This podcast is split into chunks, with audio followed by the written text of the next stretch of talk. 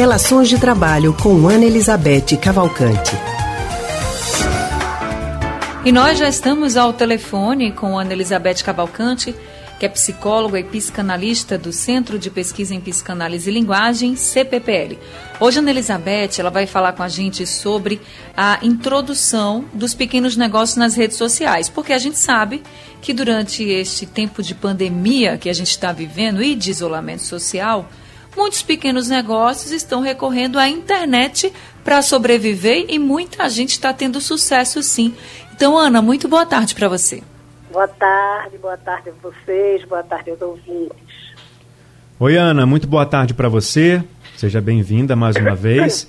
As redes sociais ganharam ainda mais força, né, como vitrines dos produtos que são vendidos.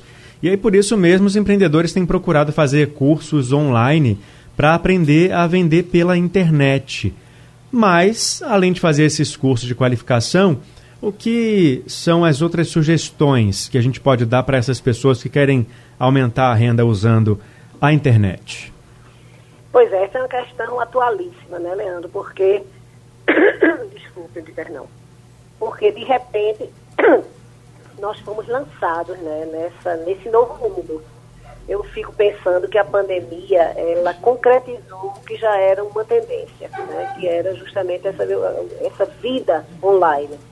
Não só nos negócios, mas em todos os aspectos da vida, né?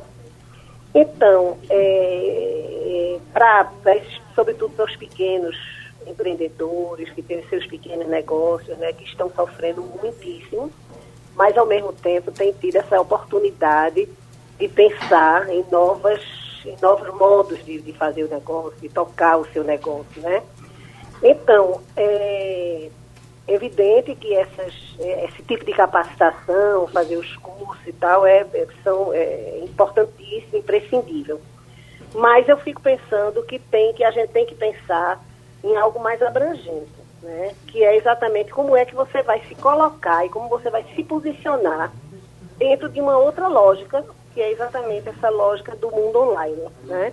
Eu não sou especialista em técnicas de venda online. Isso não é a minha especialidade. Mas eu penso que a gente precisa de pensar em, em, algumas, em alguns aspectos né, da relação com o trabalho que são indispensáveis para que isso dê certo. Então, o que eu tenho lido, tenho escutado muitas pessoas, alguns, inclusive, que têm tocado seus negócios com muita dificuldade, o que, a gente tem, que eu tenho escutado muito é atenção a alguns aspectos. O primeiro deles é justamente é, ver dentro dessa grande modificação e repentina modificação, se o que você oferece, seja produto, seja serviço, se o que você oferece, né, enquanto nesse seu pequeno negócio, é pertinente, se ele tem dentro dessa nova ordem, se ele tem, é, se, ele, se ele tem um público, se ele tem um público que procura, que procura o seu produto, que procura o seu serviço. Isso é a coisa, é, isso é, é, é, um ponto fundamental, porque você só consegue oferecer e só consegue se dar bem, não é, é implementar o seu negócio, se ele está, é, se ele, ele, ele, se existe um público que é interessado nele. Então isso é a coisa primordial. Um outro aspecto também muito importante é justamente é, quando você, para sobreviver nesse mundo, né? é verificar com clareza como é que você vai se comunicar com esse, com esse público. Isso é um outro dado muito importante, porque é, com essa, essa lógica online, você corre dois riscos muito, muito evidentes. O primeiro é de você desaparecer, se tornar invisível. E o outro é, da forma de se comunicar, você se tornar invasivo. Acho que a gente tem tido muito essa experiência, né? dos insistentes telefonemas, de, porque com o online você está dentro da casa do seu, do seu cliente é, com, com, com um clique no botão. Então é muito importante que você desenvolva formas de se comunicar com o seu público, né, com a sua clientela, para não ser invisível, né, porque realmente essa clientela vai procurar, né, a partir de agora, predominantemente as vendas online, né, então, não, não digo nem predominantemente, mas vão procurar muito mais. é, esse, essa mudança do comportamento realmente aconteceu, isso é um fato. Então ele tem que, que, tem que entender os padrões né, de consumo desse, desse público com essa nova realidade e tem que se comportar de tal maneira que não seja invasivo, porque é uma das coisas mais desagradáveis, né? É você estar no sábado à tarde na sua casa, receber aquele telefonema, geralmente com aquele sotaque, com aquele sotaque é, é, paulista ou carioca, né? Ele oferecendo coisas. Isso é uma coisa que lhe irrita profundamente e afasta o cliente, né? Bom, a partir disso, então sim, aí eu acho que é importante analisar quais são as técnicas de venda e as técnicas de venda online que são ainda pertinentes, né? A essas que são pertinentes nessa nova realidade. Aí eu acho que é uma coisa bem específica mesmo de você desenvolver, preservar aquelas que ainda são atuais e desenvolver outras, com certeza, que vão ser necessárias para uma nova realidade.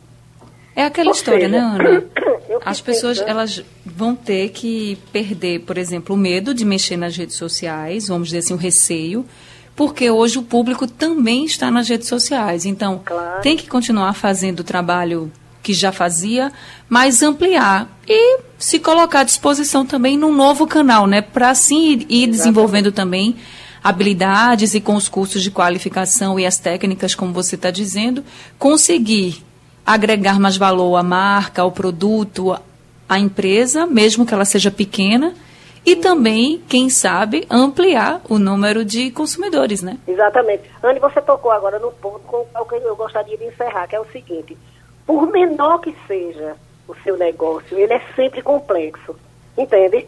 Ele é uhum. complexo e você tem que estar aberto, né, para essas mudanças que vão acontecer. Eu acho que quem está aberto e quem vai investir nisso vai sobreviver. Aquelas pessoas, como você disse, é, continuam resistindo à internet, a, a, a, mexer na internet, a achar que isso não, vai, não veio para ficar, essas pessoas vão ter muita dificuldade em manter os seus negócios. É verdade. Muito obrigado. A gente vai ter que, todo mundo, né? De certa Todos. forma, agora tem que encarar o mundo de outra forma. É, e porque na... o consumidor já mudou né? Exatamente. E já mudou. Todo mundo foi por uma questão de necessidade, que é o que acontece mesmo, uma necessidade dessa que todo mundo entrou e foi impulsionado a ser um, a um consumidor online.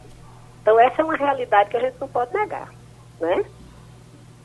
E não é porque você tem um negócio pequeno que você não pode estar nas redes sociais. As redes sociais cabem Pelo todo contrário, mundo. né? É. Exatamente. Não é? Cabe todo mundo. Pelo contrário. É isso aí.